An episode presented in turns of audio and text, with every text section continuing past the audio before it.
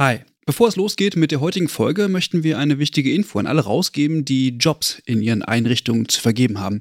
Denn ab sofort kannst du deine Stellenanzeige hier bei uns im Podcast platzieren. Wir finden das besser als Werbung, weil unsere treuen Hörenden damit Hinweise auf tolle Jobangebote bekommen und Unternehmen diesen Podcast nutzen können, um genau die Zielgruppe zu erreichen. Und wir nerven nicht mit Inhalten, die niemand hören will. Also eigentlich eine Win-Win-Win-Situation. Wenn du also eine Stellenanzeige hast, am besten natürlich für akademisch Pflegende, dann schreib uns eine Mail an hallo@übergabe.de. Übergabe hier mit UE. Wir veröffentlichen dann die Anzeige hier mit den relevanten Infos. Wir freuen uns auf deine Mail und wünschen viel Spaß mit der heutigen Folge.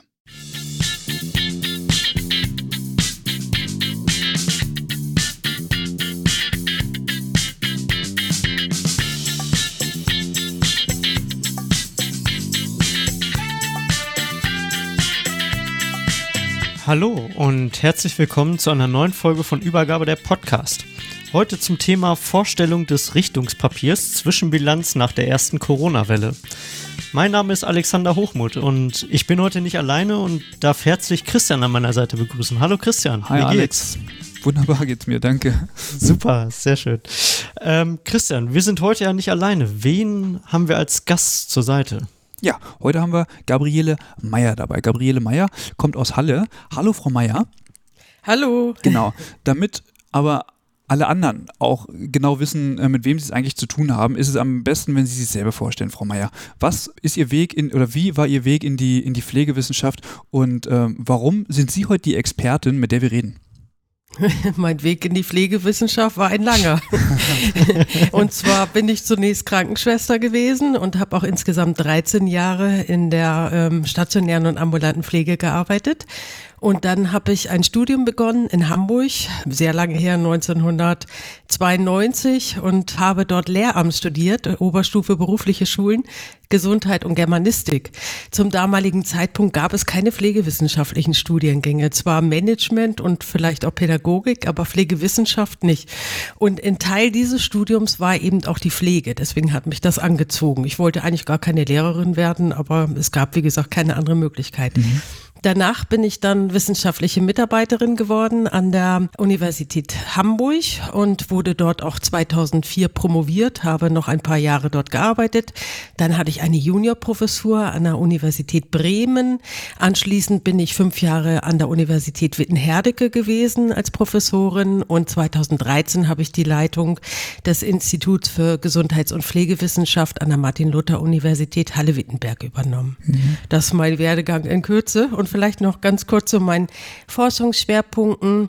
Die sind bei Pflegefragen des höheren Lebensalters und zwar hier insbesondere Versorgung von Menschen mit Demenz in der Häuslichkeit, im Pflegeheim, mhm. Mobilität und Gelenkkontrakturen, freiheitsentziehende Maßnahmen, ruhigstellende Medikamente. Themen wie diese, wir entwickeln in diesem Kontext komplexe Interventionen, also Interventionen, die im Pflegesetting die Qualität der Pflege und die Ergebnisse der Bewohnerinnen und Bewohner beziehungsweise Patienten und Patienten verbessern sollen. Mhm. Und das tun wir mit vielen verschiedenen Methoden und arbeiten immer sehr programmatisch. Unsere Programme brauchen immer einige Jahre, bis sie mhm. zur Implementierungsreife kommen. Vielleicht noch ein bisschen zu meinen außeruniversitären Aktivitäten. Also ich bin Mitglied im Sachverständigenrat zur Begutachtung der Entwicklung im Gesundheitswesen. Mhm. Ich bin auch Präsidentin der European Academy of Nursing Science, bin schriftführendes Mitglied im Deutschen Netzwerk Evidenzbasierte Medizin und gebe auch zwei Zeitschriften heraus, und zwar einmal die CEFCU als Editor-in-Chief und einmal bin ich Mitherausgeberin der deutschsprachigen Zeitschrift Pflege. Das ist also der Abriss über alle Aktivitäten und den Werdegang. Mhm. mhm. Vielen Dank. Die aus dem Hochgräfe Verlag, die aus der Schweizpflege. Ja, hm, okay. Genau. Ja, die ist ja nicht mehr äh, Schweiz Hochgräfe ist ja ein deutscher Verlag. War früher Huber Verlag. Genau, ah, genau. Mhm. mhm. Okay, spannend. Mhm. Okay, Frau Sie Meier. auf jeden Fall sehr, sehr aktiv. Und äh, Sie haben, ähm, das habe ich in guter Erinnerung, zusammen mit Sascha Köpke viel zu freiziehenden Maßnahmen gemacht. Wir haben äh, schon im Jahre 2004 begonnen mit einer großen Studie, damals auch in Hamburg, wo wir beide wissenschaftliche Mitarbeiterinnen, Mitarbeiter waren, eine Häufigkeitserhebung der freiheitsentziehenden Maßnahmen in Pflegeheimen gemacht. Daraufhin haben wir dann noch verschiedene Interviewstudien, Befragungen, Programmentwicklung, Leitlinienentwicklung, bis wir eine Intervention zusammengestellt hatten. Die haben wir dann in 36 Pflegeheimen untersucht auf ihre Wirksamkeit und Sicherheit. Mhm und wir haben jetzt kürzlich hier in Halle und zusammen mit Sascha Köpke in Lübeck und einem weiteren Standort nochmal ein großes Programm äh, versucht in die Praxis zu implementieren, das dauerhaft verankert wird, also eine Implementierungsstudie. Die ist im letzten Jahr publiziert worden. Das Programm hieß Imprint. Das war praktisch dann der Abschluss unserer Mühen zum Thema freiheitsentziehende Maßnahmen. Wir haben jetzt allerdings auch angefangen, im Krankenhaus zu arbeiten an dem Thema. Und da bin ich sehr sehr froh, dass einer meiner wissenschaftlichen Mitarbeiter jetzt das Glück hat, eine Förderung zu erhalten, Nachwuchsförderung und dort ein Programm dann in der Akutpflege auch zu implementieren. Okay, mhm. das wird auf jeden Fall interessant, das im Krankenhaus zu machen, weil das ja nochmal eine andere mhm. Herausforderung mhm. ist, ja. Auf jeden Fall, ja. ja. Und ambulante Pflege wäre eigentlich auch sehr wichtig und hm. bedeutsam, aber da ist natürlich nochmal auch eine andere juristische Ausgangslage und äh, zudem auch schwierig zu intervenieren. Mhm. Genau, und also auch das zu, ja, zu überprüfen. Also das ist ja so, ich, ich sag mal so hinter den ja, in dieser Intimsphäre, in dieser privaten, in dieser privaten Umgebung aber habe ich so noch nie drüber nachgedacht, dass, also in der ambulanten Pflege findet das natürlich statt, das Spannend. ist schon klar. Genau, mhm. aber äh, dass man das so beeinflussen kann, dass das wenig stattfindet, okay, herausfordernd. Ja, da sind die Kollegen aus den Niederlanden dran im Moment. Das ist die Arbeitsgruppe um Jan Hamers Maastricht mhm. Und die haben da auch ganz systematisch angefangen, erstmal beschreibend und jetzt äh, basteln sie an einer Intervention und äh, um die dann in die ambulante Pflege zu implementieren unter dem Begriff Involuntary Care. Also das heißt, mhm. das, was sie Betreuten eigentlich nicht wünschen, mhm. Anwendung von Zwangsmaßnahmen, Anwendung von freiheitsentziehenden Maßnahmen. Da darf man gespannt sein, was dabei rauskommt. Ja. Mit dem Jan Hamers haben wir halt auch viel zusammengearbeitet zum Thema freiheitsentziehende Maßnahmen. Mhm. Den habe ich schon in 2005 in Rio de Janeiro zu diesem Thema mal getroffen. Das war ganz nett und wir haben also sehr viel, äh, viel voneinander profitiert im Austausch an unserem Programm und uns da gegenseitig weiterentwickelt. Mhm. mhm. Ja, die freiheitsentziehenden Maßnahmen waren ja sozusagen die, die Anfänge des Living Labs von Jan Hamers und ja. äh, Kollegen und Kolleginnen. Genau, das hat er uns mal erzählt, weil wir haben mit ihm auch schon eine Aufnahme gemacht, da hat er vom Ach, Living schön. Lab berichtet, ja. genau. Ein sehr geschätzter Kollege, der auch mit mir zusammen in der European Academy of Nursing Science ist seit vielen ja. Jahren. Mhm. Gut. Ja, sehr interessantes Thema. Also ich glaube, da sollten, das sollten wir auf jeden Fall auch nochmal in Angriff nehmen. Kommen wir aber zu äh, unserem eigentlichen Thema. Wir äh, wollen uns heute ja dem äh, Richtungspapier Zwischenbilanz nach der ersten Corona-Welle äh, widmen, was jetzt natürlich mittlerweile sind wir vielleicht sogar schon in der zweiten oder eher in der dritten Corona-Welle. Mhm. Frau Meier, wie ist es eigentlich dazu gekommen zu diesem Richtungspapier? Vielleicht können Sie ein bisschen erzählen, wie Sie daran mitgewirkt haben, beziehungsweise mhm. was so die Ziele der Arbeit waren. Also auf Einladung der Barmer ist das äh, zustande gekommen in Kooperation mit der Robert Bosch Stiftung und Bertelsmann und ich nehme an, dass ich daran eingeladen war, teilzunehmen als Vertreterin der Pflegewissenschaft und als Mitglied im Sachverständigenrat. Und neben mir haben eben noch auch der Vorsitzende des Sachverständigenrats, Professor Gerlach von der Goethe-Universität Frankfurt und Herr Professor Busse von der TU Berlin und Herr Professor Augurski, Leibniz-Institut in Essen teilgenommen und mein Hauptverantwortungsbereich war natürlich dort die Pflege und die Implikationen der Corona-Pandemie auf die Pflege und die Pflegenden. Und Ziel dieses Papiers war es, so eine Zwischenbilanz zu ziehen, eine erste und Konsequenzen aufzuzeigen. Also Diskontinuitäten und Kontinuitäten in Diskursen herauszuarbeiten, so strukturiertes Nachdenken bei Entscheidungsträgern zu stimulieren und vielleicht aber auch denjenigen, die nimmer müde immer betonen, dass das deutsche Gesundheitssystem eins der besten der Welt sei und keinerlei Veränderungen notwendig seien, mhm. nochmal wieder den Finger in die Wunde zu legen und zu sagen, hier, es gibt Optimierungspotenzial und es ist wirklich kein Grund, veränderungsresistent zu sein. Wir haben hier Baustellen, für die es Bedarf für Optimierung gibt. Das mhm. heißt, es war auch schon eine Idee dahinter, Kontinuitäten in den Diskursen zu unterstreichen. Mhm. Und jetzt haben Sie gesagt, da sind jetzt also Herr Gerlach und Herr Busse ist, ist ja, glaube ich, der Mensch, der gesagt hat, wir haben zu viele Krankenhäuser, hat sich damit ja äh, sehr beliebt gemacht. Nicht als einziger, ne? Ja, Aber genau. natürlich hat er sich da medial, ist er sehr prominent gewesen genau. mit dieser Argumentation und hat, kann das ja auch gut belegen und ähm, hat eben auch entsprechende Vorschläge erarbeitet.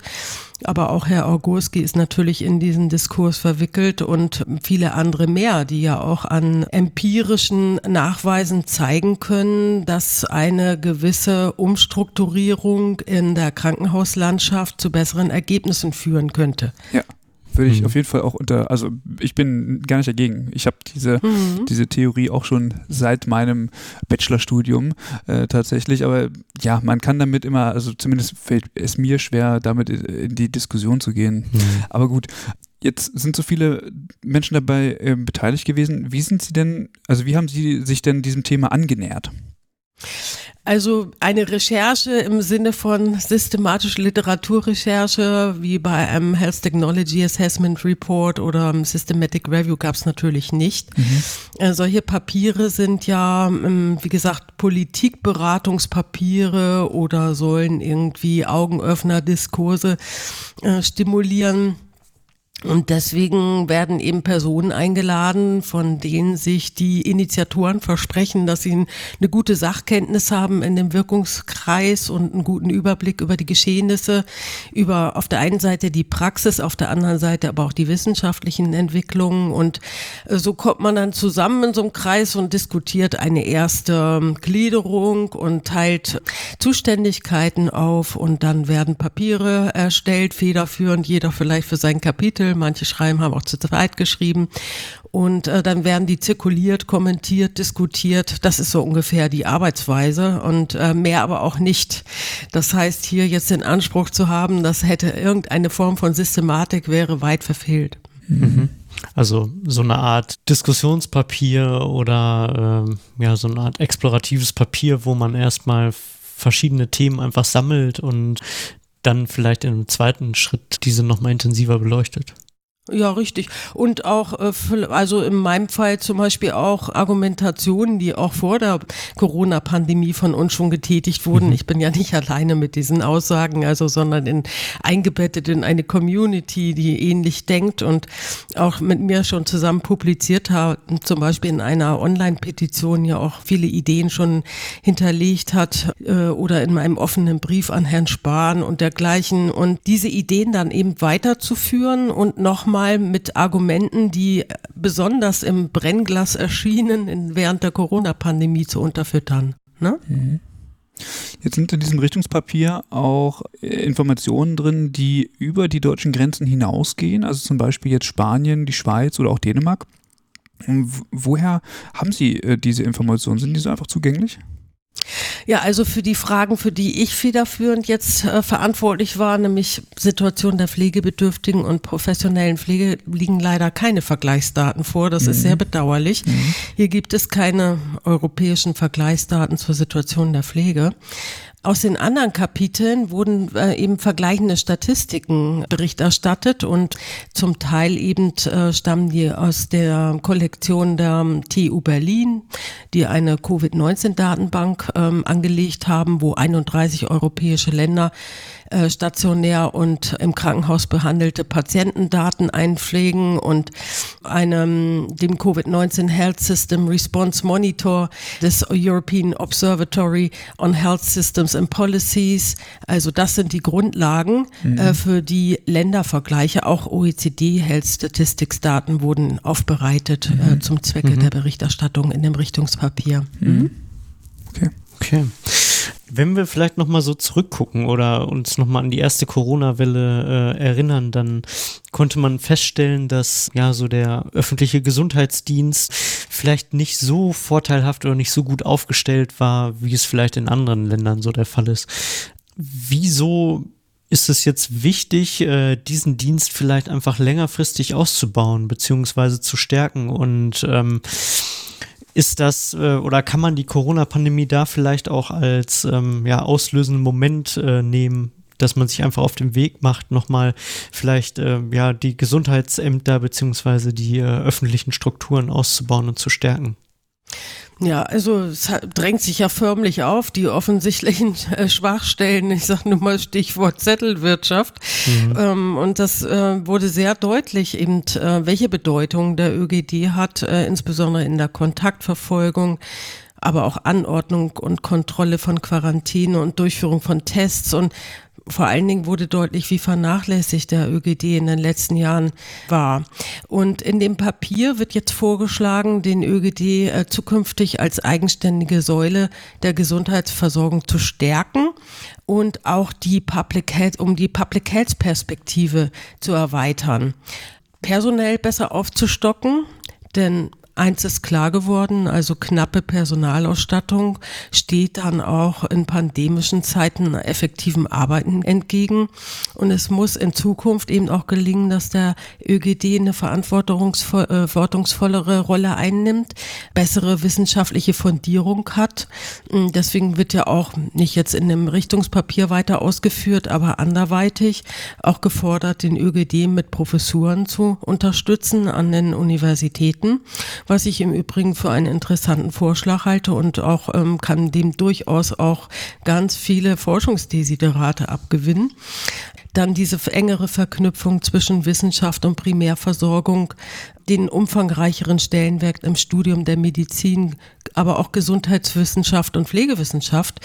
Und ein Ziel ist eben laut, des, laut Richtungspapier die Stärkung des Evidence-Based Public Health. Was das Papier jetzt nicht berücksichtigt hat, ist zum Beispiel, dass auch andere Berufsgruppen außerhalb der Medizin Rollen im ÖGD in zukünftig bekleiden können, so zum Beispiel Pflegefachpersonen mit erweiterten Kompetenzen. Das wäre auch nochmal eine interessante Überlegung, wie man da zu anderen Synergien zwischen den Berufsgruppen kommt und hm. möglicherweise auch Tätigkeiten, die wirklich auch Pflege, für Pflege sehr attraktiv sein können. Welche Tätigkeiten schweben Ihnen da so vor im Rahmen des ÖGD, also jetzt für Pflegefachpersonen?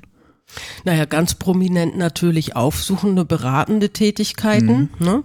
Und ich meine, Pandemie-Management, warum soll mhm. das nicht auch durch äh, Pflegende mit erweiterten Kompetenzen wirkungsvoll ja. ähm, durchgeführt werden? Also da sehe ich durchaus Potenzial. Ja.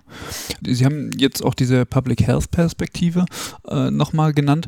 Inwieweit findet das denn jetzt eigentlich nicht statt? Also jetzt durch den ÖGD. Die haben ja durchaus Elemente, wo man sagen könnte, okay, das könnte man in die Public Health Health-Schiene so ein bisschen ähm, sehen? Es geht vor allen Dingen um äh, Prävention, ja. Mhm. Also und äh, ich denke, es wurde so ein bisschen deutlich, dass da irgendwie hinterher gearbeitet wird, aber nicht vorausschauend gearbeitet wird. Ja. Und da wäre es irgendwie das Ziel, den ÖGD in Zukunft anders aufzustellen, sodass unmittelbarer, flexibler, kompetenter reagiert werden kann, wenn Pandemien oder andere Katastrophen äh, über uns hineinbrechen. Also ja. das äh, hat sich, drängt sich förmlich auf und das wird auch eine Konsequenz werden aus der Corona-Pandemie, da bin ich mir sehr sicher. Aber Frau Meier, Hand aufs Herz, glauben Sie, dass das umzubauen geht, diese Strukturen, dass man tatsächlich diese, diese Strukturen in eine oder, oder so umbauen kann, dass sie schneller reagieren können? Ne, das hoffe ich doch. Also zumindest im Hinblick auf Digitalisierung wäre da noch viel Luft nach oben und viele Ideen und eigentlich Realvorschläge, die unmittelbar mhm. umgesetzt werden könnten. Okay. Auch da Stichwort Zettelwirtschaft, also ja. Anmelden oh ja. im Kaufhaus und Ausfüllen von langen Zetteln, Restaurantbesuche ohne App, die sehr insuffizient arbeitende Corona-App und dergleichen. Also da ist Potenzial. Mhm. Auf jeden Fall, der Föderalismus ist ja da durchaus hinderlich in diesen Strukturen, oder? Also, oder, oder, wie kann es gelingen, dass man da einheitliche Strukturen auch hat? Gerade in der Pandemie wäre es jetzt, mhm. ich meine, das wissen wir ja jetzt sinnvoll, wenn sie einfach auch zusammenarbeiten über Landesgrenzen hinaus. Naja, also ich würde den Föderalismus nicht unbedingt nur als Hemmschuh sehen. Es kann ja durchaus sein, dass in einigen Ländern und auch Regionen äußerst attraktive Modelle entwickelt werden, mhm. die dann eben aber als solche erkannt werden müssen und an anderen Stellen auch ausgerollt. Und das ist leider nicht der Fall. Ja, also wir haben ja durchaus äh, spannende Ansätze, wie zum Beispiel aus der Allgemeinmedizin in Heidelberg diesen Ansatz, mhm. ein Netzwerk aufzubauen zwischen Pflegeheimen, Hausärzten, Fachärzten, Ärzten und äh, dort nochmal andere Sicherheiten in der Pandemie für die Pflegeheime zu garantieren und sie nicht ganz allein ihrem, ihrer Schicksalsgemeinschaft zu überlassen, ja. Und warum werden solche ähm, Modelle dann nicht auch als wertvoll erkannt, implementiert, aber auch begleitevaluiert? Das finde ich wichtig, denn wir können einfach nur auch mit wissenschaftlich belastbaren Ergebnissen argumentieren, dass es zu verbesserten Ergebnissen, zu mehr Handlungssicherheit kommt im Falle der Implementierung Implementierung eines Modells. Mhm. Mir kam gerade noch mal so der äh, Gedanke, als Sie gesagt haben, dass das äh, ja auf jeden Fall auch Tätigkeitsfelder für Pflegende sein können. Welche Rolle nimmt so diese Diskussion der vorbehaltenen Tätigkeiten ähm, dort ein, beziehungsweise findet sie dort vielleicht äh, Anknüpfungspunkte? Sie meinen jetzt die ähm, heilkundliche oder Heilkundeübertragung, ja, ne? Ja, mhm. also weil es gäbe ja an sich ja viele Situationen, ne, wo man sagen könnte, so jetzt wäre vielleicht so der Moment, äh, wo wir das einfach mit aufnehmen könnten in die Diskussion. Ja, das Problem ist eben in Deutschland, dass wir immer sehr standesbezogen denken und Kompetenzen und Tätigkeiten an Berufe heften anstatt an Bedarfe, ja. Mhm. Und ich sehe durchaus auch Möglichkeiten der Übertragung heilkundlicher Kompetenz an Pflegende. Wir haben ja die gesetzliche Möglichkeit schon seit dem Jahr 2008 und die entsprechende GBA-Richtlinie seit dem Jahr 2013. Die ist sicherlich auch mal novellierungsbedürftig, ja. Äh, das ist aber vielleicht nochmal ein anderes Thema für einen, einen weiteren Podcast. Auf jeden Fall ist es möglich, wird aber nicht umgesetzt werden. Interessanterweise jetzt unter pandemischen Bedingungen gelang ja die Übertragung von Heilkundekompetenz auf Pflegende ohne Not. Allerdings ja auf Pflegende ohne erweiterte Ausbildungskompetenz. Mhm. Das heißt, die eine dreijährige Ausbildung absolviert haben, aber keine, kein Studium beispielsweise oder keine fachliche Aufstiegsfortbildung. Und ich würde sagen, um Heilkundeübertragung sicher zu garantieren, bedarf es schon einer erweiterten Ausbildung als der üblicherweise dreijährigen mhm. Ausbildung. Das müsste in einem Studium erfolgen an einem angemessenen Ausbildungsort die Universität Halle beziehungsweise äh, die medizinische Fakultät, an der ich tätig bin und ausführend eben das Institut für Gesundheits- und Pflegewissenschaft hat einen ersten Studiengang zur Übertragung heilkundlicher Kompetenz aufgesetzt. Der ist im Wintersemester 2016 gestartet äh, mit Heilkundeübertragung in zwei Bereichen, Diabetes Typ 2 und chronische Wundversorgung. Und äh, hier ist sicherlich noch auch äh, Spielraum für weitere Themen. Ja. Mhm. Und ich äh, stelle mir sehr gut vor, dass im Gesundheitswesen der Zukunft Pflegenden mehr zutraut, als es dies im Moment leider zugesteht. Ja. Und das bedeutet auch, dass Pflegende einen maßgeblichen Beitrag, einen noch maßgeblicheren Beitrag zur Daseinsfürsorge gerade in ländlichen Räumen erbringen können. Mhm. Das heißt, äh, wenn man diesen Studiengang bei Ihnen absolviert, äh, dann bräuchte ich keine also zumindest für die Diabetestherapie und für die Wundversorgung keine ähm, ärztlichen äh, ja, wie soll ich sagen, Abläufe mehr, um da tätig werden zu können, also verschreibungspflichtige Dinge das oder so stimmt ähnliches. so nicht, ja. weil Pflegende dürfen nicht die Eingangsdiagnosen stellen. Ja. Auch nicht, wenn sie im Heilkunde-Übertragung äh, berechtigt sind, sondern sie dürfen nur die Weiterbehandlung verfolgen mhm. und monitorieren und im Bedarfsfall eben ärztliche Expertise wieder einbinden. Mhm. Ne? Okay. Und was wir leider haben, fehlt es uns hier auch noch an vielerlei gesetzlichen Voraussetzungen, zum Beispiel eines Kataloges verordnungsfähiger Medikamente oder Wundauflagen durch Pflegende. Mhm. Das heißt, wir bilden zwar so aus, aber in der Praxis ist leider noch nicht in Gänze umsetzbar bedeutet immer noch, dass die heilkundlich ausgebildete Pflegefachfrau ja, mit Bachelorabschluss nach unserem Studium zwar die chronische Wundbehandlung heilkundlich übernehmen kann, aber immer noch keine Rezepte ausstellen darf, weil es eben nicht in den entsprechenden Katalog für Verordnungsmöglichkeiten gibt ja. für so gemäß ausgebildete Pflegende. Mhm. Das liegt in anderen Ländern schon lange vor und wird auch regelmäßig evaluiert. Also da ist hier absoluter Nachholbedarf und will man der konzertierten Aktion Pflege Glauben schenken, dann äh, wird das auch in naher Zukunft erfolgen. Ja, da bin ich ja mal gespannt. Mhm. Auf die äh, Frage, die du gerade gestellt hast oder eingangs gestellt hast, äh, würde mich mal nochmal interessieren, also wenn wir nochmal so diesen Schwenk zu der ersten Corona-Welle machen, kann man sehen, dass äh, ja in Ländern, wo äh, es vielleicht eher ambulante Versorgungsstrukturen gibt, wie vielleicht Italien, Portugal, es da eigentlich zu steigenden Zahlen kam, beziehungsweise so das Handling der Infektionswelle äh, relativ erschwert war. Äh, würden Sie sagen, dass es da einen gewissen Nachteil gegenüber einem dezentralen Versorgungssystem äh, gab, beziehungsweise äh, haben die Länder irgendwie Änderungen vorgenommen in ihrer Versorgung?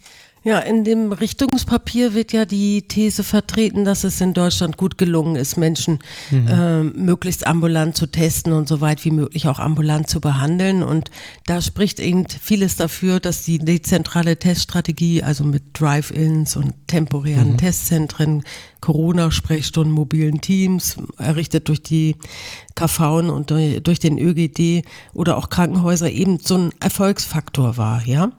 Denn das Testsetting und die Erstanlaufstellen, die haben einen Einfluss auf das Infektionsgeschehen. Die Bevölkerung war also hier bei uns angehalten, im Verdachtsfall den Hausarzt, den ärztlichen Bereitschaftsdienst oder den lokalen, äh, das lokale Gesundheitsamt telefonisch zu kontaktieren und erstmal die Notwendigkeit eines Tests zu eruieren. So in Europa waren diese Testsettings sehr unterschiedlich und die Versorgungsprozesse für Covid-19 Mhm. Und ganz insbesondere zu Beginn der Pandemie sehr unterschiedlich, wurden im Folgenden aber sehr dynamisch angepasst und da geht auch das äh, Richtungspapier drauf ein, schön drauf ein, sehr illustrativ dass ähm, Testkriterien, Testsettings, Versorgungspfade im Ländervergleich eben sehr unterschiedlich waren und es zu dynamischen Anpassungen kam. Da ist dann immer auch zu berücksichtigen, so aus wissenschaftlicher Perspektive, dass es das natürlich auch unheimlich schwer macht, dann auch tatsächlich Pandemie-Outcomes zwischen den Ländern zu vergleichen.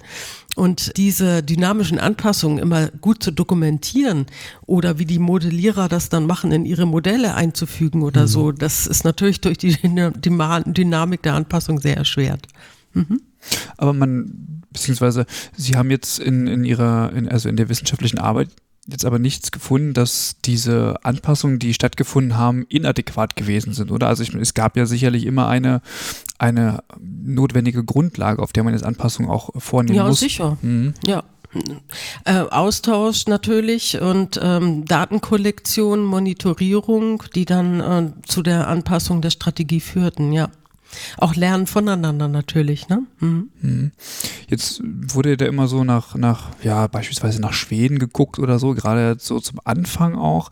Der schwedische Weg, ich kann mich noch gut dran erinnern, mhm. mittlerweile spricht man ja nicht mehr so drüber inwieweit ist es überhaupt miteinander vergleichbar? Weil wenn ich mir jetzt beispielsweise Schweden angucke, so, das sieht ja ein bisschen anders aus als Deutschland und die, da sind zwischen den Nachbarn wahrscheinlich auch ein paar Kilometer dazwischen, zumindest jetzt in, in Nordschweden und die haben halt weniger Ballungszentren als wir beispielsweise. Also kann man da überhaupt von einem Vergleich oder kann man das überhaupt miteinander vergleichen, um da irgendwie sinnvolle Aussagen draus zu ziehen? Ja, die Modellierer und Epidemiologen werden das schon versuchen, das so hinzurechnen. das ist zum Beispiel ein Teil von Wissenschaft, der mir fern liegt. Aber Sie müssen immer berücksichtigen, dass wir niemals alle Störgrößen, sogenannten Confounder, da berücksichtigen können, die dann ja. letztendlich auch das Ergebnis verzerren können. Und insofern bin ich immer sehr skeptisch, wenn ich so Ländervergleiche lese. Ich selbst habe auch schon europäische Studien durchgeführt, auch Ländervergleiche versucht im Hinblick auf Outcomes. Da ging es dann um andere ähm, Aspekte, wie zum Beispiel um Outcomes von äh, Demenzpflege oder Umzugsgeschehen von der Häuslichkeit ins Pflegeheim und Pflegequalitätsoutcomes zwischen den Ländern. Das ist von solch, so vielen Aspekten abhängig. Da müssen Sie so viel berücksichtigen.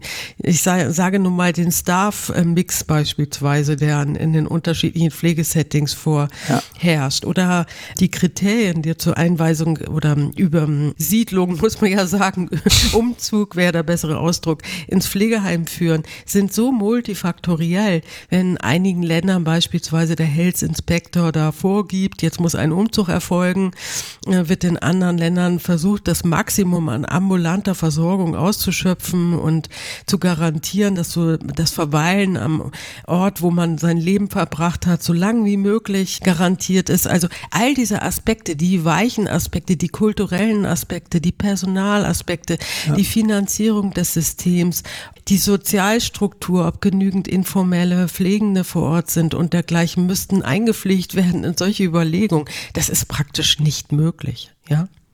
Also ich bin sehr skeptisch. Vielleicht gelingt es irgendwie, äh, sowas zu modellieren, ja. Aber im Realvergleich ähm, habe ich meine Zweifel, dass alle Störgrößen vernünftig gewürdigt werden können und berücksichtigt werden können, um einen richtigen Vergleich zu ermöglichen. Interessant ist es dennoch, denn man kann sich ja Vergleichszahlen immer anschauen und überlegen, was sind denn die Ursachen für diese Unterschiede. Ne? Insofern äh, will ich jetzt den Ländervergleichen nicht ihre Berechtigung absprechen.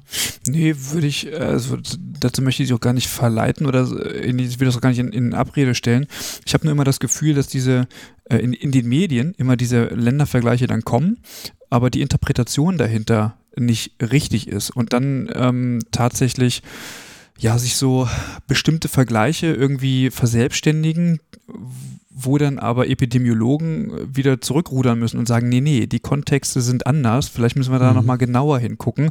Und ich führt, mhm. das führt ja dann zu einer Missinformation in der Bevölkerung, was ja dann wieder zu, keine Ahnung, äh, irgendwelchen Demonstrationen im schlimmsten Fall führt oder ähnliches. Also diese, diese ganze Missinformation, die man daraus ziehen kann, so das meine ich damit. Mhm.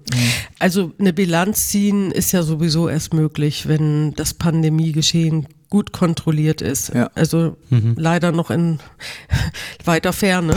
Und auch eine Aussage über das Pandemiegeschehen und die Ergebnisse der Pandemie in Schweden wo Sie das Beispiel erwähnten und wo gerade zuerst sehr skeptisch beäugt wurde, was in Schweden für Freiheiten ermöglicht werden.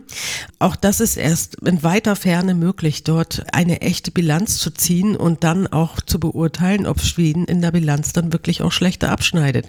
Und einer der größten Fehler der Kommunikation ist immer, dass keine Bezugsgrößen kommuniziert mhm. werden. Ja, es werden Fälle kommuniziert, Todesfälle beispielsweise, ohne die Grundgesamtheit der Gesamtbevölkerung zu nennen. Ja, ja. also das ist natürlich sehr verängstigend für viele Bürgerinnen und Bürger und würde man vielleicht Bezugszahlen nutzen oder ähm, standardisierte Zahlen, würde sich vielleicht manch Eindruck etwas relativieren. Ja.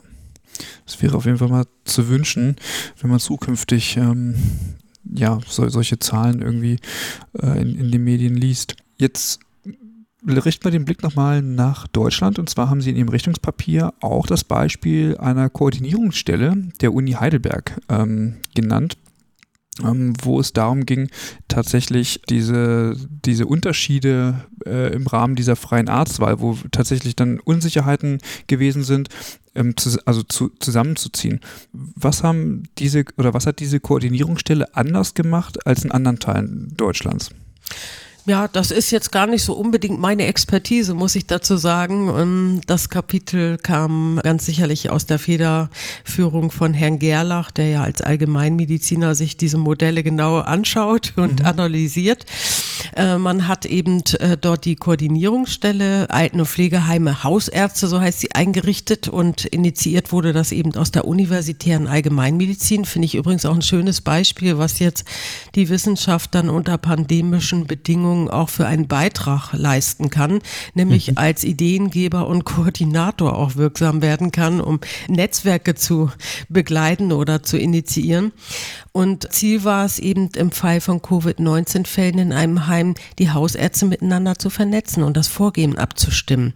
Dienst- und Besuchspläne abzustimmen und bei Fragen äh, um Patientenverfügungen zu unterstützen und zu beraten, Beratung zu Fragen der Palliativversorgung zu beantworten und eben feste Ansprechpartnerin für die Heime zu etablieren.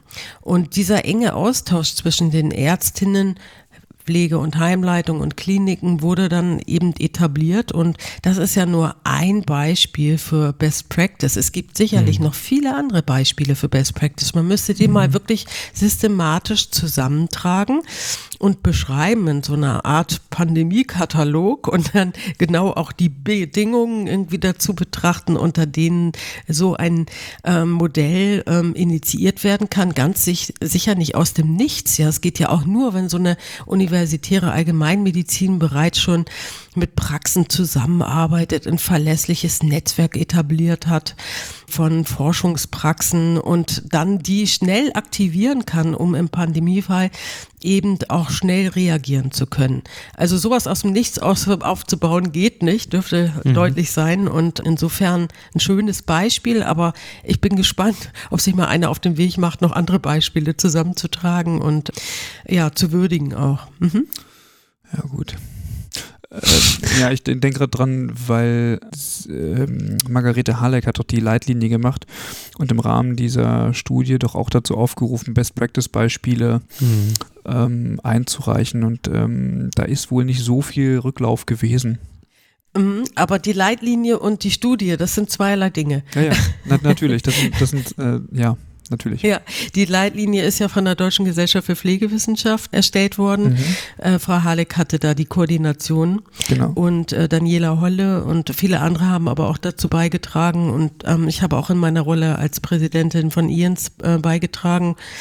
Und wir haben eben diese Leitlinie zu, ähm, in kurzer Zeit erstellt. Das ist ja nur eine S1-Leitlinie. Ja. Die muss dringend auch abgegradet werden. Ich meine, es zeigt sich ja, dass wir den Bedarf nach wie vor haben an mhm Konzepten zur Ermöglichung von Teilhabe und angemessener Lebensqualität unter Pandemiebedingungen. Ja. Immer noch sind die Türen der Heime relativ verschlossen. Insofern ist da ein wirklich äh, andauernder Bedarf auch an so einer Leitlinie, die aber besser wissenschaftlich fundiert sein muss als eine S1-Leitlinie, ja. Mhm. Und äh, dann ähm, erinnere ich mich daran, dass Frau Halleck eben auch eine Studie durchgeführt hat. Ja, vielleicht wissen Leute gar nicht, was Best Practice ist. Vielleicht muss man das nochmal anders stimulieren, als zu fragen. Mhm. Ich kenne jetzt das Design nicht, ich weiß auch, ich kenne den Zugang nicht. Ich will auf keinen Fall mir anmaßen, da irgendein Urteil drüber auszusprechen. Aber es ist tatsächlich schwierig, Pflegende zu befragen, gute Beispiele aus der Praxis zu geben. Ich glaube, vielen ist es gar nicht so bewusst, was sie gut machen und wie sie mh, mm, etwas Gutes konzeptioniert haben, was auch für andere zur Verfügung gestellt werden kann. Vielleicht muss es nochmal anders stimuliert werden. Vielleicht haben wir nochmal die Zeit und die Muße, zu einem späteren Zeitpunkt auch in Fokusgruppen mit Pflegenden darüber zu sprechen und sowas herauszuarbeiten. Mhm. Ja.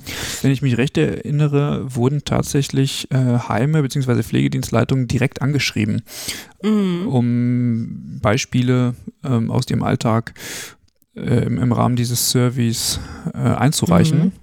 Und mhm. es gab, es sollte dann auch eine, eine Homepage oder es gibt auch eine Homepage, gemeinschaft-gestalten.de, wo die dann auch dargestellt werden sollten. Mhm. Ähm, da habe ich aber seit der Folge auch nicht mehr reingeguckt, ob sich da jetzt viel verändert hat. Auf jeden Fall war der Rücklauf nicht so überragend. Genau, wer das mhm. nochmal nachhören will, der kann das äh, in Folge 54 machen. Da haben wir über die, ähm, über die Leitlinie berichtet. Mhm. Genau. Das ähm, lässt sich wahrscheinlich auch erklären durch doch in vielen Einrichtungen ein überbordendes Maß von mhm, ja. Aufgaben, Verantwortlichkeiten genau. jetzt unter Pandemiebedingungen, Erschöpfung, Krankenstand und ähm, sicherlich andere Sorgen als an Service teilzunehmen. Also wir haben auch auch zusammen mit Wittenherdecke und anderen Standorten in Deutschland eine Interviewstudie gemacht und haben sehr viele Heimleitungen und äh, Pflegedienstleitung interviewt und äh, vielleicht ist das Interviewformat das, wo man eigentlich mehr erfährt. Die, die mhm. sich dann darauf einlassen, die Zeit und die Muße haben, mögen dann schon berichten, irgendwie, was sie getan haben. Vielleicht ist das nochmal ein Zugang, ein methodischer, um auch wirklich äh, sich beschreiben zu lassen, was da an fantasievollen Ideen dann gelebt wurde und ja. implementiert wurde. Ja. Genau, Sie äh, hatten gerade nochmal äh, auch die Situation in den Heimen ähm, kurz angesprochen in einem Nebensatz. Ähm, mich würde äh, da auch nochmal interessieren, warum oder wie es so zu diesem Unterschied kam, dass es in manchen Heimen eher irgendwie Kurzarbeit äh, angemeldet worden ist und äh, andere dann eher aufgrund von Personalmangel, äh, wie das Personal irgendwie kurzfristig aufstocken mussten, äh, Urlaubssperren eingerichtet haben, ähm, beziehungsweise das an Personal mobilisiert haben, was irgendwie äh, machbar war. Wie, äh, wie kommt es eigentlich zu solchen Unterschieden? Ne, das ist ganz klar bedingt dadurch, dass einige Einrichtungen eben von Covid-19 betroffen waren, andere hingegen nicht. Und äh, viele Einrichtungen hatten übrigens auch einen Aufnahmestopp oder, oder reduzierte Nachfrage und so erklären sich dann auch Unterschiede im Arbeitsaufkommen. Ne? Gerade auch in den Heimen wurde relativ früh reagiert äh, zur Aussetzung der Qualitätsprüfungen, die ja eigentlich dann auch äh, in ihrer Novellierung, in ihrer Neufassung äh, starten sollten. Das wurde jetzt alles äh, gestoppt und äh, soweit ich weiß auch noch gar nicht weiter äh, verfolgt. Wie ist Ihre Einschätzung zu dieser Sache? Also hat das eher negative Auswirkungen jetzt nachhaltig oder ist, war es genau richtig? Naja, die Heimaufsicht und der MDK, die nehmen ja eine Kontrollfunktion wahr. Und wenn diese so entfällt und auch Besucherinnen äh, der Einrichtungen keine soziale Kontrolle mehr wahrnehmen können, dann entsteht ja so eine Art Vakuum, ja. Mhm. Und dieses Vakuum ist gleichzeitig Raum eben für Verdacht, Spekulation und Unterstellung. Und das findet sich ja auch medial aufbereitet. Und ähm, es gibt durchaus auch schon juristische Auseinandersetzungen zu genau eben diesen Vorwürfen, dass Vernachlässigung und Misshandlung, Freiheitsentzug stattgefunden haben. Und wenn jetzt keine Instanzen mehr reingehen, Transparenz herstellen, ja, dann ist eben dieses Vakuum da. Und zum MDK ist aber zu sagen, dass dieser regional sehr, sehr unterschiedlich auch agiert hat und zum Beispiel in Sachsen-Anhalt sehr bemüht war, ähm, ganz zügig so eine Beratungshotline einzurichten und auf den Weg zu bringen. Und mir auch hier berichtet wurde, dass auch andersbezogen Besuche in den Einrichtungen vollzogen wurden. Zwar nicht in dem Umfang, wie es ansonsten ähm, möglich ist, aber dennoch nicht völlig die Kontrollfunktion eingestellt wurde. Aber grundsätzlich ähm, ist natürlich eine Transparenz immer ein Garant für Qualitätssicherung und mhm. für Prävention von eben Verdachtsspekulation und Unterstellung. Mhm. Ne? Ich konnte mich da nie festlegen, ob ich das gut oder schlecht finde tatsächlich, weil ich gibt es auch mhm. nicht. Ich habe nur immer gemerkt, egal wie du dich drehst oder wendest, es ist ja ein Teufelskreis. Also machst du diese Qualitätsprüfung nicht, entlastest du vielleicht die Pflegenden in dieser Situation, aber billigst damit auch, ne, dass, ähm, ja, wie Sie sagen, solche Situationen dann passieren, wo Misshandlungen äh, stattfinden oder auch freiheitsentziehende Maßnahmen. Und wenn ich aber darauf setze, okay, ich möchte das weiterhin überprüfen und ich möchte es unterbinden, ähm, dann ja, muss ich davon ausgehen, dass die Pflegenden, die ja nun auch den, mit den neuen Qualitätsprüfungen sehr viel weiter äh, involviert sind, vielleicht ja auch mehr Arbeit haben. Und äh, das kann ja, kann man sich ja vorstellen, wahrscheinlich eher kontraproduktiv jetzt in der, zumindest zur damaligen Zeit. Also ich muss sagen, aus unserer Interviewstudie wurde uns berichtet, dass sich viele Einrichtungen sehr alleingelassen fühlten. Ja. Mhm. Und dieses Vakuum, das da entstanden ist, ist auch ungut. Das heißt, eine Reaktion wie das Beratungshotline-Angebot des MDK in Sachsen-Anhalt halte ich für völlig angemessen und richtig. Mhm. Also finde ich hervorragend und das bedeutet nämlich rund um eure Fragen, ruft uns an. Wir sind für euch da. Wir beraten euch, damit solche misslichen Lagen, die dann hinterher Raum für jegliche Spekulationen geben oder so gar nicht erst aufkommen, sprecht uns mit uns ab. Dürfte jetzt ruhigstellende Medikamente bei Menschen mit Demenz einsetzen, die nicht verstehen, dass sie jetzt ortsfixierter sein sollen beispielsweise. Sowas muss besprochen werden. Und da müssen gute Lösungen, wo sich all, wo alle auch mitgehen können, gefunden werden. Ja. ja. Und dies Alleinlassen, der komplette Rückzug und der Lockdown der Einrichtung, das war sicherlich in der ersten Corona-Pandemiewelle eine sehr missliche Lage für die Einrichtung. Ja. Mhm. Ja, genau. Also das spielt eigentlich auch in, in das äh, Aussetzen der, äh, der MDK-Besuche mit rein, ähm, dass man ja gleichzeitig auch nicht nur in den Langzeitpflegeeinrichtungen äh, auch die Untergrenzen beziehungsweise äh, generell alle Anforderungen an die Personalausstattung ausgesetzt hat. Klar ist das vielleicht erklärbar, ne, weil man äh, in einem pandemischen Geschehen ähm, sich gerade befindet und äh, man vielleicht auch nicht mehr so die Versorgung gewährleisten kann. Aber irgendwie weiß nicht, kann, kann man es irgendwie einmal so sehen oder so sehen? Wie äh, ist Ihre Einschätzung dazu? Also war es sinnvoll, die Untergrenzen auszusetzen oder hätte man da vielleicht ein anderes Vorgehen auch wählen können? Also ich glaube nicht, dass das sinnvoll war. Die Personaluntergrenzen in den Krankenhäusern sind ja inzwischen auch wieder eingesetzt und mhm. sogar erweitert jetzt in definierten pflegesensitiven Bereichen. Und äh, ich denke auch, dass es gar nicht nötig war, weil ähm, mhm. letztendlich das ähm, Aufkommen der von Patienten in den Krankenhäusern ja deutlich reduzierter war äh, unter pandemischen Bedingungen. Sogar dann auch sich äh, der Staff-Patient, die Staff-Patient-Ratio angeglichen hat an äh, mhm. das ähm, an die Verhältnisse Verhältniszahlen aus anderen europäischen Ländern. Insofern sehe ich jetzt eigentlich wenig Sinn in diesem Aussetzen der Personaluntergrenzen, die ich im Übrigen als ein Instrument auch mit Gültigkeit erachte, solange es eben mhm. kein anderes validiertes, bedarfsorientiertes Bemessungsinstrument gibt. Und die sind zumindest ja irgendwie ein Mindeststandard, der von einigen Häusern bisher auch unterschritten wurde. Und äh, so ein modernes Instrument der Personalmessung muss allerdings auch irgendwie einen zeitgemäßen Personalmix berücksichtigen, der ja auch dann akademisch ausgebildete Pflegende berücksichtigt. Ja? Mhm. Und äh, die Konsequenzen, wenn Sie danach fragen, also das weiß ja keiner. Ja, das ist auch nicht dokumentiert oder irgendwie ja. halbwegs nachvollziehbar. Wer weiß das denn, was auf Patientenebene sich vollzogen hat? Ja, also ja. wie ich schon gesagt habe, insgesamt gesehen muss eben konstatiert werden, Aufkommen der Patientinnen im Krankenhaus hat sich reduziert und damit eben auch die Pflegepersonal-Patientinnen-Relation. Aber ob sich das dann effektiv auch in einer besseren Zuwendung, Hinwendung zum einzelnen mhm. Patienten niedergeschlagen hat, das sei dahingestellt. Denn wir haben auf der anderen Seite ja auch Kurzarbeit in den äh, Krankenhäusern ja. gehabt und damit wird das wieder konterkariert. Ja? ja.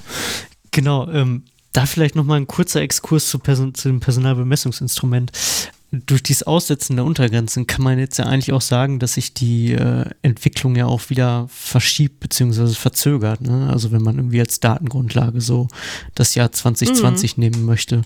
Haben Sie mhm. da vielleicht Infos, wie so der aktuelle Stand ist, äh, beziehungsweise in welche Richtung sich so diese Entwicklung vielleicht oder wohin die führt?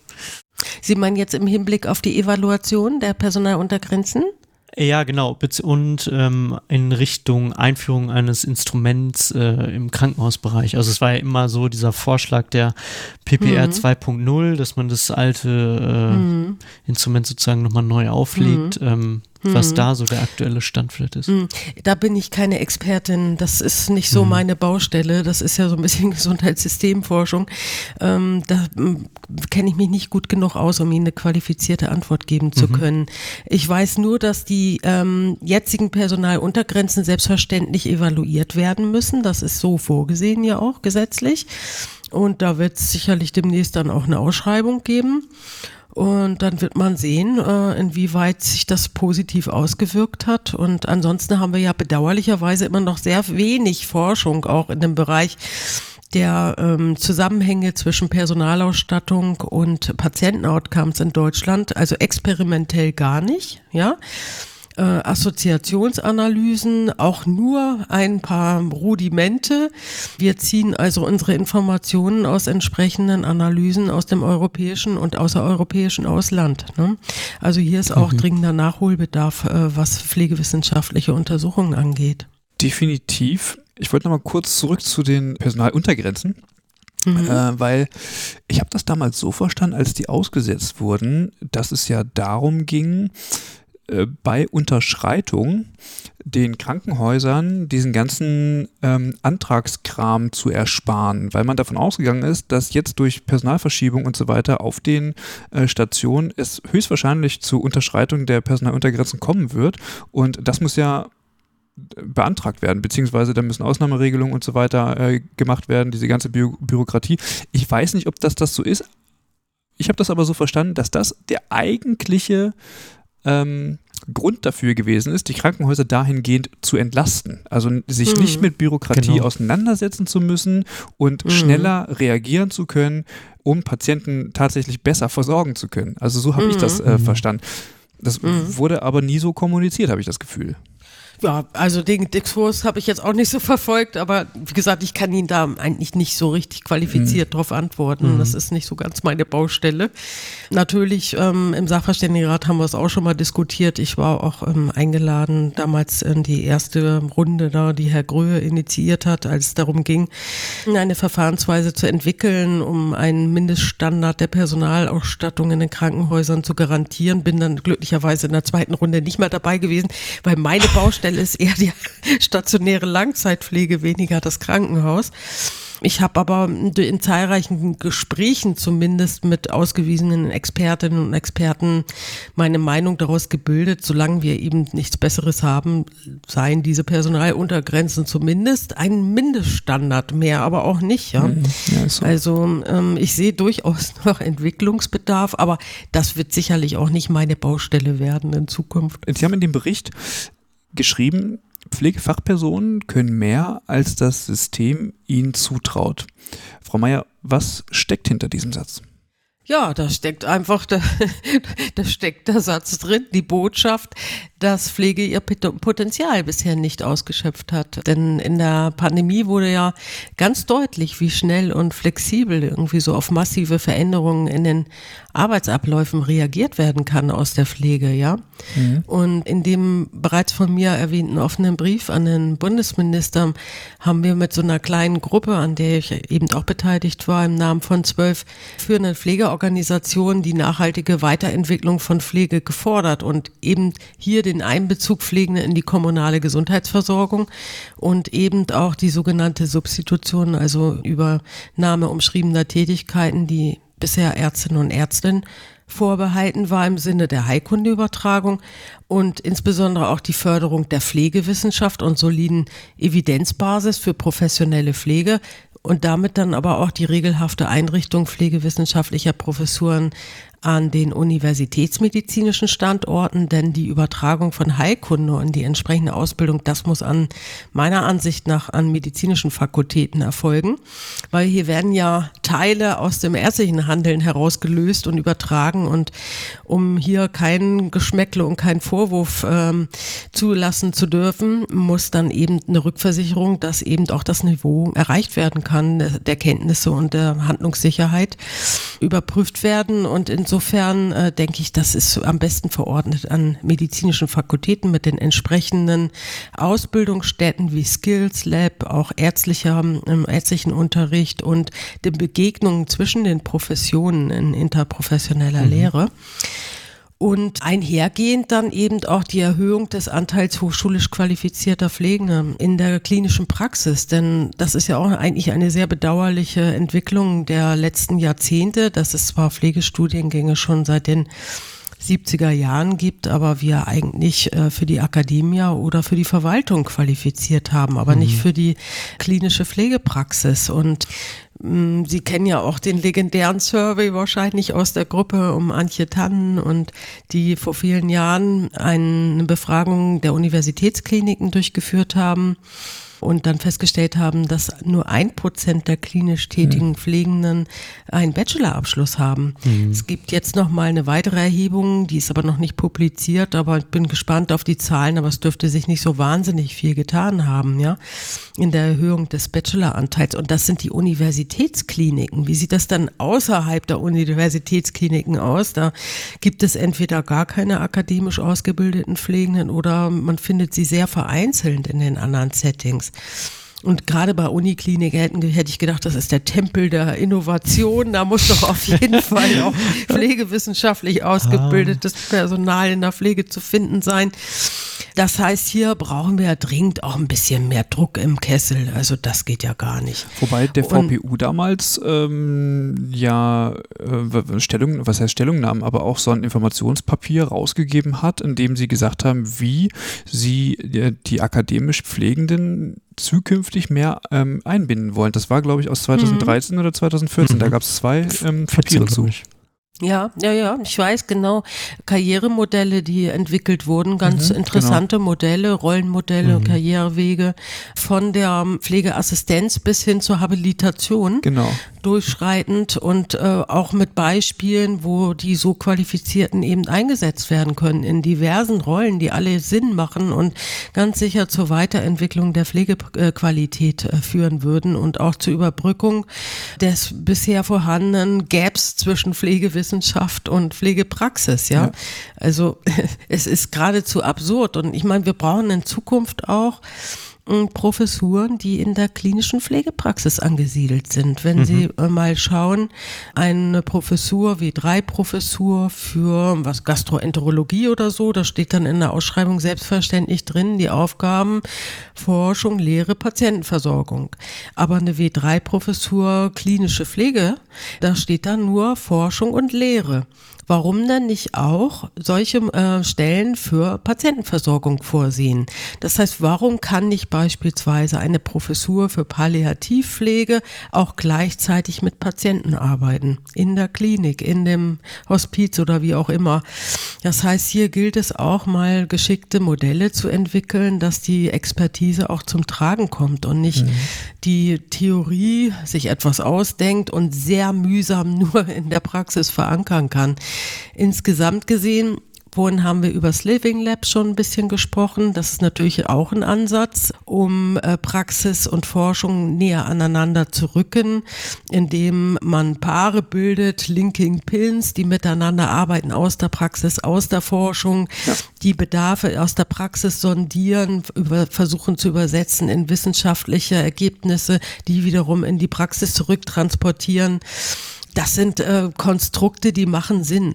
Aber in der Universitätsklinik können wir das ganz anders noch leben als über Modelle wie Living Lab. Da ist es einfach vor Ort vor und es ist überhaupt genau. nicht ja. einsehbar, warum Pflegende da keine anderen Rollen spielen, warum die überhaupt nicht mitgedacht werden, auch bei Forschung beispielsweise. Ja, also sie werden höchstens mitgedacht als Study Nurses, aber nicht als mhm. äh, Principal Investigator oder Forschung initiierend beispielsweise. Mhm. Ja, mhm. und äh, da muss sich jetzt dringend doch mal was ändern. Und da wünschte ich mir auch, dass der Wissenschaftsrat vielleicht äh, sich dieser Fragestellung mal vermehrt annimmt und dazu mal ein Papier entwickelt. Mhm.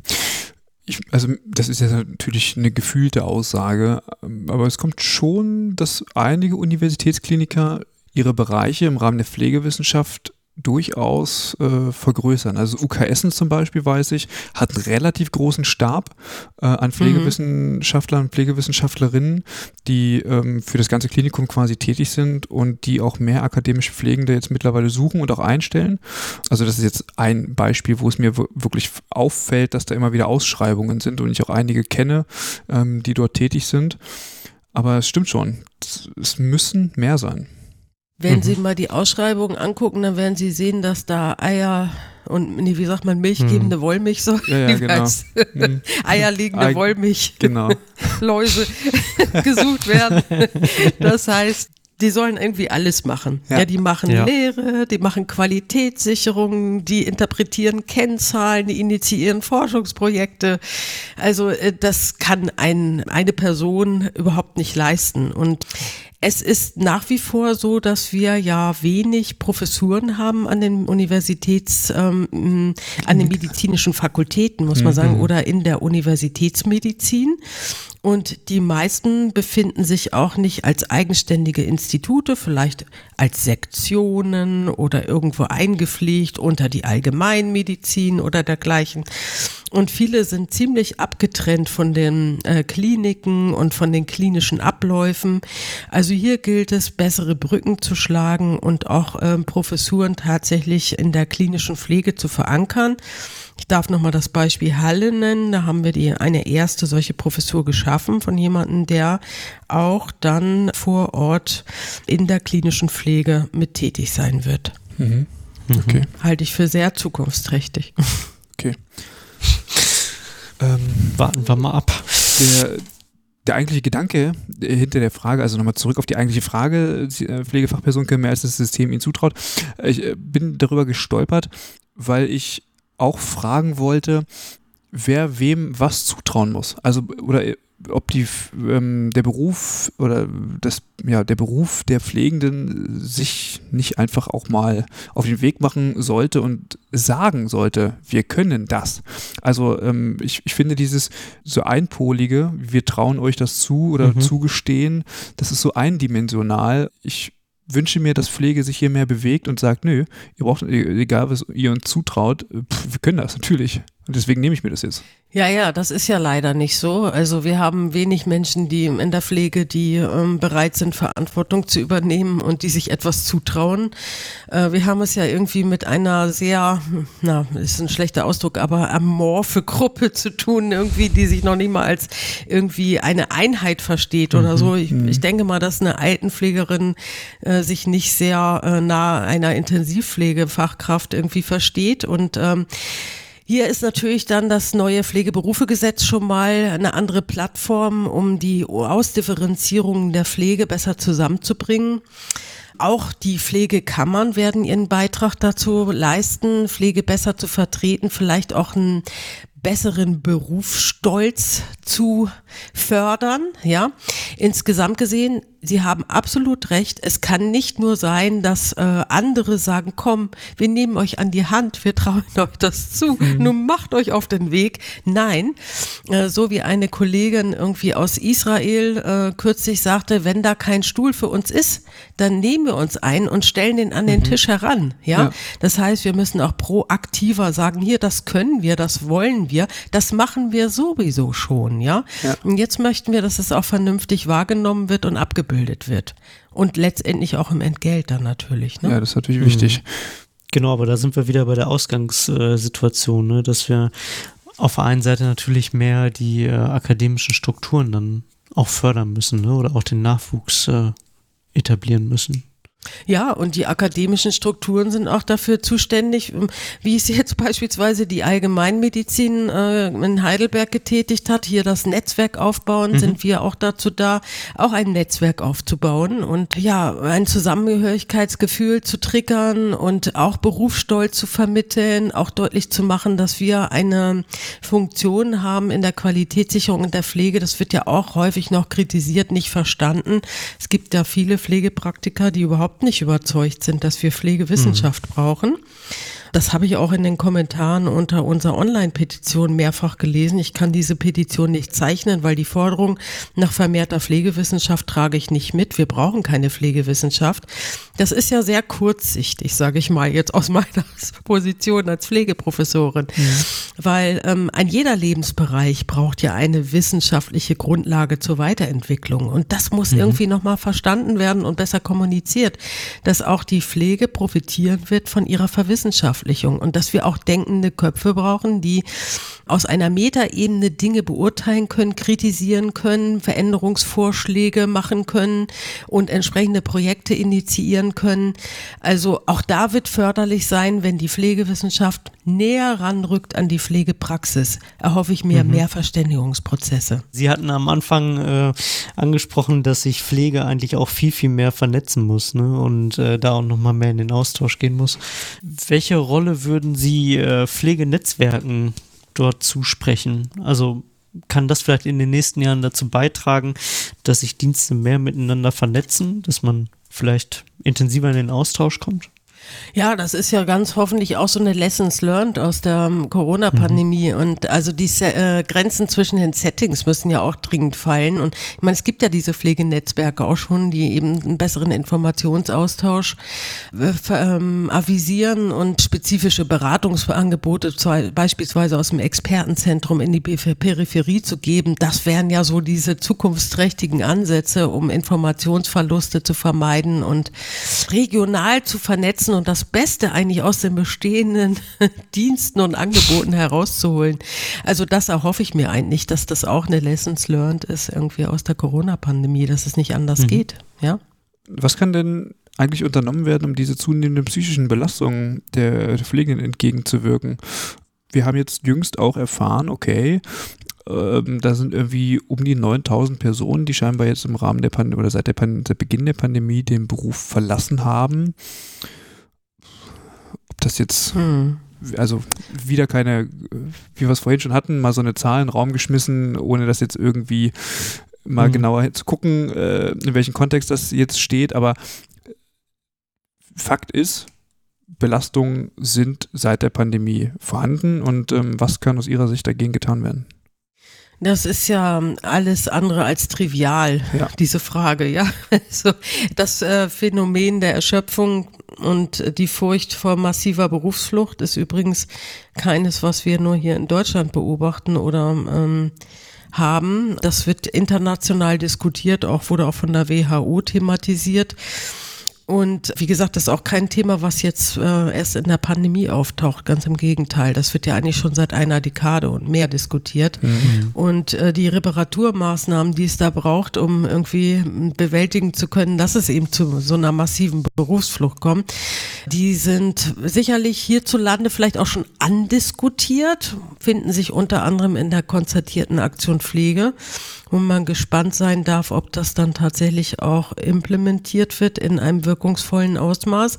Aber das ist eben die Aufwertung der Pflege, die Aufwertung der Qualifikation, die ähm, Erweiterung der beruflichen Kompetenzen, Verantwortungsübernahme, Hamsterräder unterbinden, wie zum Beispiel durch eine Krankenhausstrukturnovelle, die, wie wir vorhin schon besprochen haben, von Herrn Busse und Kolleginnen und Kollegen vorgeschlagen. Mhm. Das heißt, der Beruf Pflege ist unattraktiv, kommt dann so ein einschneidendes Ereignis wie die Pandemie dazu, dann sehen viele sich veranlasst, ich kann jetzt nicht mehr, jetzt mache ich doch hier einen Schlussstrich und gehe vielleicht einer weniger qualifizierten Tätigkeit nach, aber habe eine höhere Zufriedenheit und mhm. vielleicht eine bessere Vereinbarkeit von meinem Privatleben und meinem beruflichen Leben und stehe nicht ständig unter auch dem Eindruck, irgendwie trotz größter Mühe schlechte Qualität abzuliefern. Dann das macht die Leute müde und mürbe, ja, möchten gerne arbeiten und möchten gerne gut arbeiten, möchten aber auch Zeit und Freiräume dazu haben. Und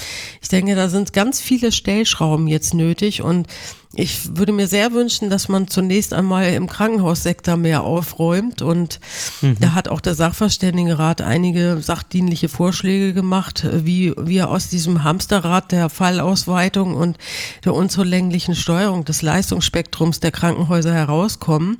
Denn Sie müssen ja mal überlegen, wir haben in Deutschland eine vergleichsweise hohe Anzahl von Pflegefachpersonen, vergleichsweise hoch in, mit europäischen Ländern verglichen.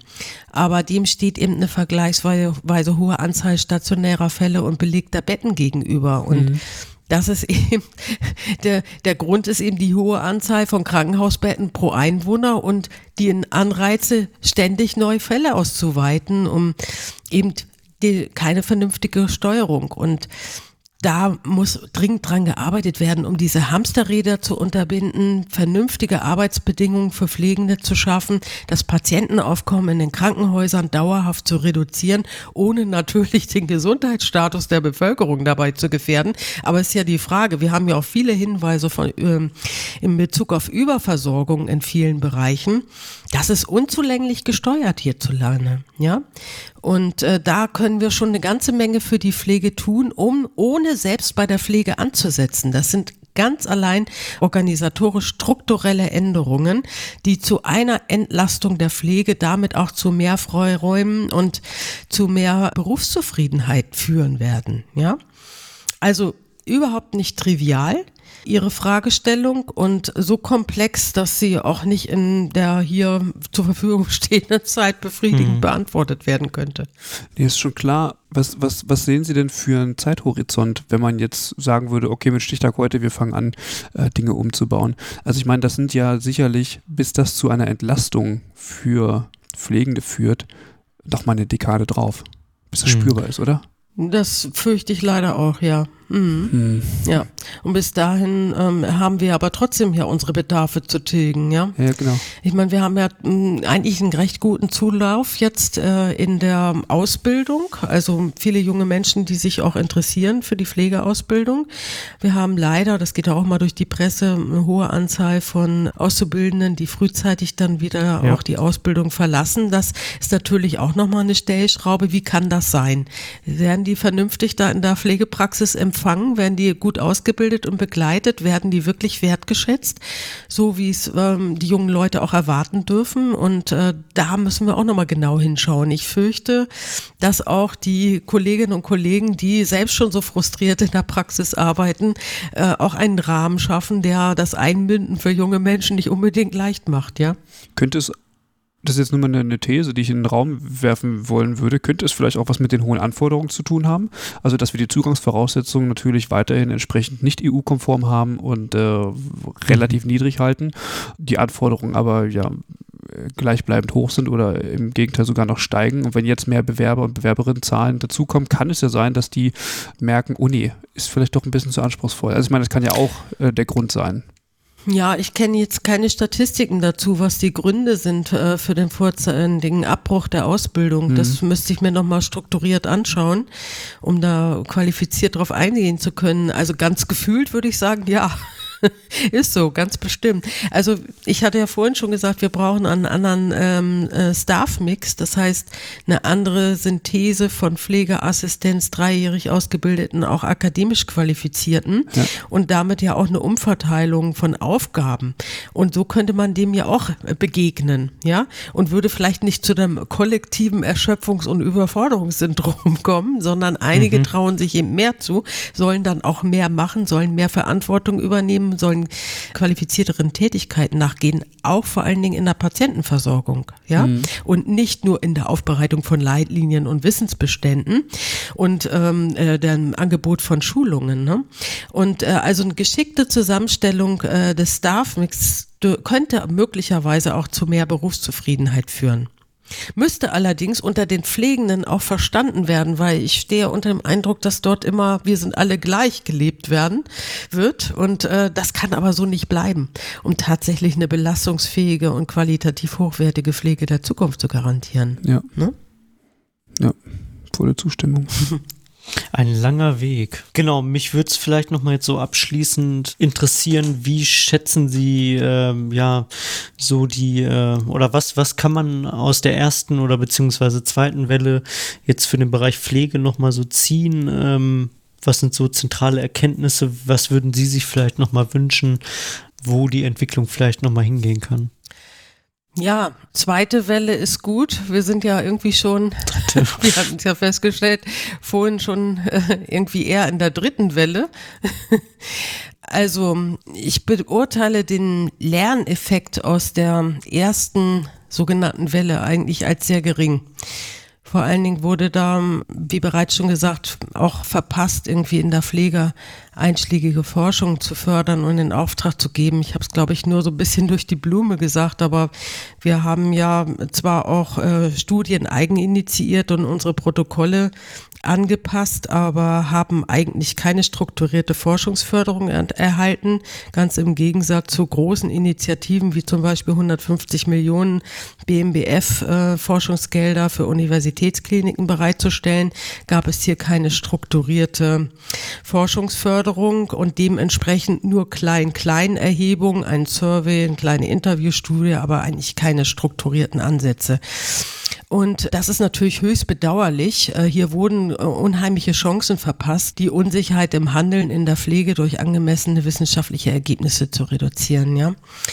Und Pflege und Pflegewissenschaft haben auch nicht mitgesprochen in Beratungsgremien oder Forschungspanels und Das ist ja auch irgendwie eine Lehre für mich zumindest, eine bittere Lehre, denn für mich ein Zeichen irgendwie eines sogenannten kollektiven Neglekts, ja, vielleicht sogar auch eine Missachtung von Pflege und Pflegeforschung. Und ich glaube, das ähm, haben Journalisten und auch Politiker nicht auf dem Schirm in Anführungsstrichen, dass äh, Pflegewissenschaft einen Beitrag bringen kann und äh, einen Einblick und Überblick über das Setting und die Nöte und Bedarfe der Pflegebedürftigen und der Kolleginnen und Kollegen in der Praxis äh, haben, der durch andere Professionen so nicht ersetzt werden kann. Insofern würde ich sagen, das ist auf jeden Fall eine Lehre, die muss dann aber auch Konsequenzen haben. Ich hatte es vorhin schon gesagt, die Kollegin aus Israel, die dann eben sagte, If there's no chair for nursing at the table, bring your own chair and join them. Das müssen wir jetzt gelernt haben, dieses proaktive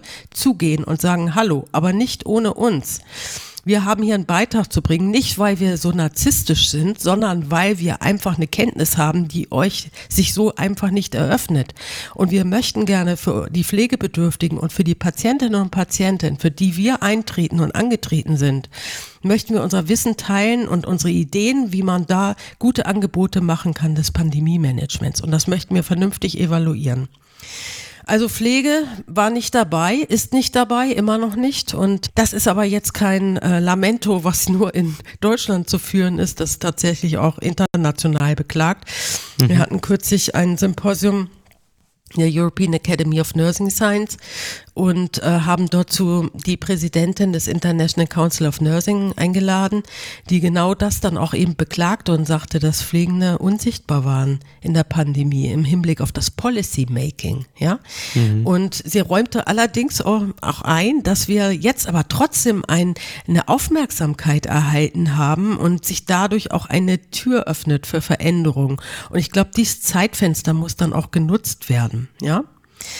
Und ja, äh, was sie dann auch noch sagt, und das hat mich auch sehr, mm, sehr traurig gestimmt, ist, dass weltweit eben sehr viel Pflegende auch gestorben sind an Covid-19. Mhm. Und äh, sie sagte halt dann dazu, never bring nurses in such a position again. Also dazu müssen wir mhm. auch antreten, dass die Bedingungen für Pflege unter Pandemiebedingungen beim nächsten Mal sich anders darstellen, dass eben ausreichend Schutzkleidung da ist, dass Pflegende sich nicht gefährden, ja, und selbst erkranken, versterben oder völlig ausgehöhlt und psychisch ähm, mhm. belastet sind. Das geht so nicht. Ja, da müssen wir dringend unsere Forderungen aufstellen und entsprechende Prozesse einleiten, wie ein besseres Pandemie-Management und eine bessere Sicherheit für Pflege in der Pandemie erwirkt werden kann. Ne? So, das sind vielleicht so ein paar Gedanken dazu zu Ihrer Frage. Ich habe irgendwie auch das Gefühl, dass so Dinge wie Schutzausrüstung beispielsweise, dass man da schon irgendwie so eine Lehre draus gezogen hat. Mhm. Ähm, weil es sicherlich auch insgesamt die Versorgung betrifft. Also man hat, glaube ich, gemerkt, hm, okay, wenn uns das jetzt irgendwie wegbricht, dann haben wir ein größeres Problem. Aber wenn ich jetzt beispielsweise zurückblicke und an den Corona-Bonus, also mal so ganz mhm. ähm, nüchtern irgendwie drauf gucke, dann erkenne ich bis heute, nachdem wir jetzt über ein Jahr diese, diese äh, pandemische Phase haben, keinen politischen Willen, die Berufsgruppe in irgendeiner Form zu stärken. Also ähm, keinen politischen Willen im Sinne von, okay, das mit dem Corona-Bonus beispielsweise legen wir bei. Oder wir sprechen mal ein Machtwort und ähm, weiß ich nicht, versuchen mal irgendwelche Lobbyverbände oder wie auch immer in eine andere Richtung zu bringen oder so. Sondern ich habe das Gefühl, es wird einfach weitergemacht. Also Business as usual. Also man, man mhm. hört, ja, die sind irgendwie alle, also überarbeitet und weiß ich nicht was und viele hören auf. Aber irgendwie habe ich nicht das Gefühl, dass sich Dinge verändern. Also, dass irgendein Verband darüber nachdenkt, ähm, also jetzt beispielsweise, weiß ich nicht, BPA, also nur mal um mal einen Namen zu nennen, äh, mhm. sagt, ja, klar, also wir bezahlen euch mehr, wir haben gemerkt, ihr seid jetzt wirklich wichtig und wir werden unsere Anforderungen an Qualifikationen ähm, hier verändern und so weiter und so fort. Also das, das passiert ja nicht. Freiwillig nicht. Das, ist, das stimme ich Ihnen vollkommen zu. Deswegen eine Lehre äh, für uns muss auch sein, dass wir dafür eintreten müssen, ähm, dass wir ein machtvolle Vertretungen bekommen. Ja, also ich meine, die Pflegeanbieter, die ähm, werden es nicht für uns richten. Ja, wir ja. brauchen eine andere Vertretung. Ich habe noch nicht angesprochen, dass ich mir sehr wünschen würde, dass wir die Pflegekammern jetzt endlich auch auf den Weg bekommen. Ich halte zum Beispiel das Signal aus Niedersachsen für äußerst schlecht. Ja, ein ganz schlechtes Ergebnis dort gegen die Pflegekammer zu stimmen. Offensichtlich ja. ist es nicht gelungen, den Mehrwert zu vermitteln. Man, mhm. Ich erhoffe mir einiges, nicht nur die Registrierungspflicht, die sich da dann aus der Mitgliedschaft ergibt, sondern auch das ist ja immens wichtig, hat sich ja auch in der Pandemie aufgedrängt, dass wir noch nicht mal einen Überblick haben über die berufsaktiven Kolleginnen und Kollegen. Das ist mhm. ja absurd im Grunde genommen. Aber ja. eine politische Vertretung, eine bessere Regelung einer Weiterbildungsverpflichtung, man, auch das brauchen wir im Übrigen, wenn wir vermehrt mit akademisch Pflegenden arbeiten.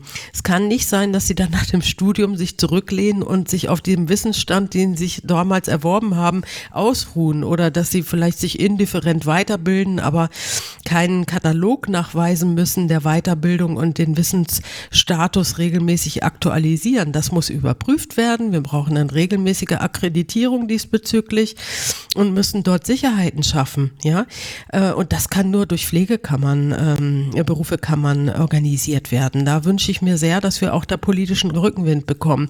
Und dann können wir natürlich auch mit anderer Stimme die Berufsgruppe vertreten. Im Moment haben wir babylonische Stimmengewirr und keiner macht irgendwas freiwillig. Ich stimme Ihnen absolut zu. Und man geht wieder über zum Business as usual.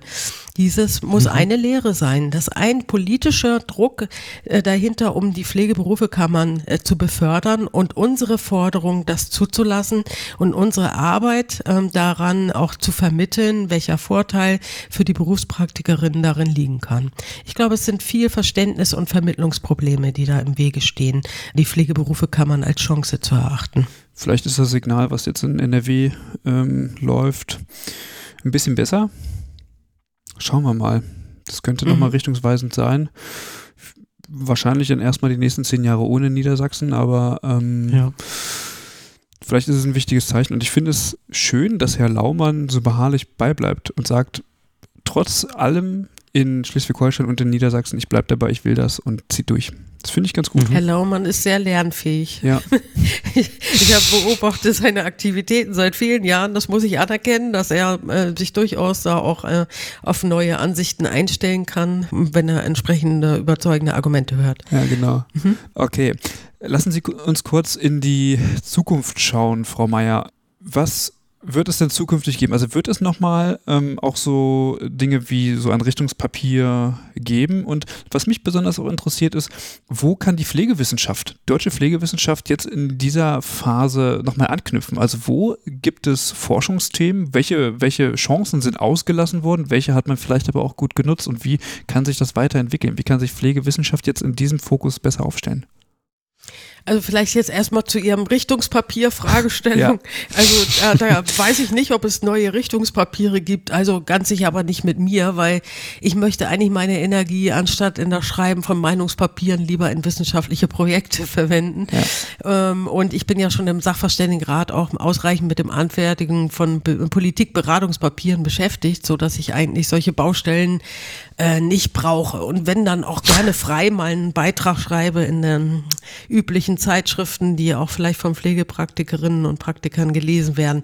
Also Richtungspapier ist jetzt erstmal für mich abgeschlossene Episode. Mhm. Ähm, mhm.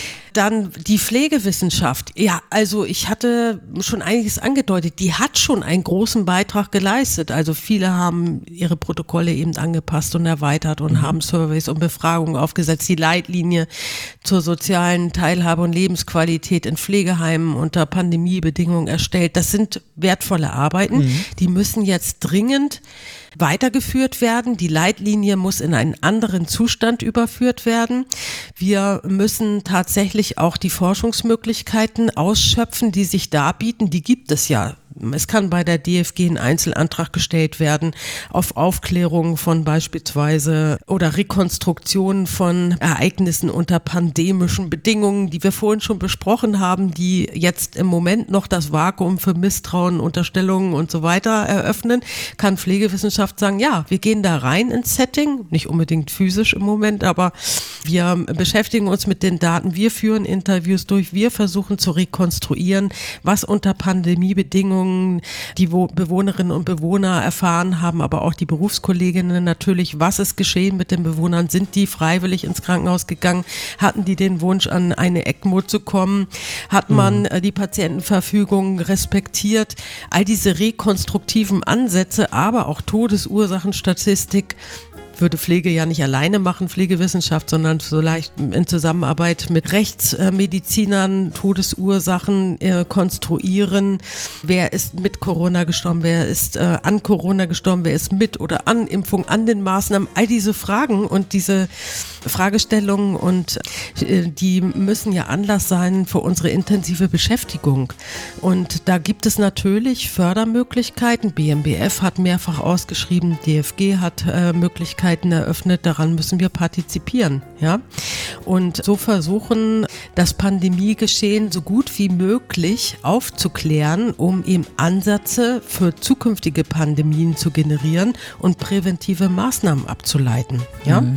Nur so können mhm. wir dann auch der, der Pflegepraxis mehr Sicherheit im Handeln geben. Okay. Ja, schönes Schlusswort, oder Alex? Genau, würde ich sagen. Also war alles mit drin. Genau. Gibt es noch Aspekte, Frau Meier, die wir vergessen haben, die Sie auf jeden Fall noch äh, hinzufügen wollen? Ich glaube, ich habe meine wesentlichen Botschaften vermitteln können. Okay. Ja, perfekt. Damit sind wir am Ende angelangt. Wenn es euch gefallen hat und ihr mitdiskutieren wollt, könnt ihr das bei uns auf der Homepage machen, übergabe-podcast.de oder auf den ja natürlich bekannten Kanälen wie beispielsweise Twitter, Facebook oder auch Instagram. Da sind wir zu erreichen. Wir bedanken uns ganz herzlich bei äh, Frau Meier. Vielen Dank, dass Sie sich die Zeit genommen haben. Vielen Dank. Ähm, Gerne. Liebe Grüße nach Halle an dieser Stelle und wer Interesse okay. hat, ähm, sich die Studiengänge, die Frau Meier vorhin erwähnt hat, sich mal anzuschauen, der kann bei uns in den Show Notes mal gucken. Da werden wir auf jeden Fall die Universität verlinken. Genau. Ja, gut, dann bleibt uns nichts weiter zu sagen, Alex, außer bis zum nächsten Mal, ne? Genau. Macht ja. euch einen schönen Tag. Genau. Bis dann. Ciao. Ciao. Herzlichen Dank für die schöne Gesprächsführung. Wiederhören.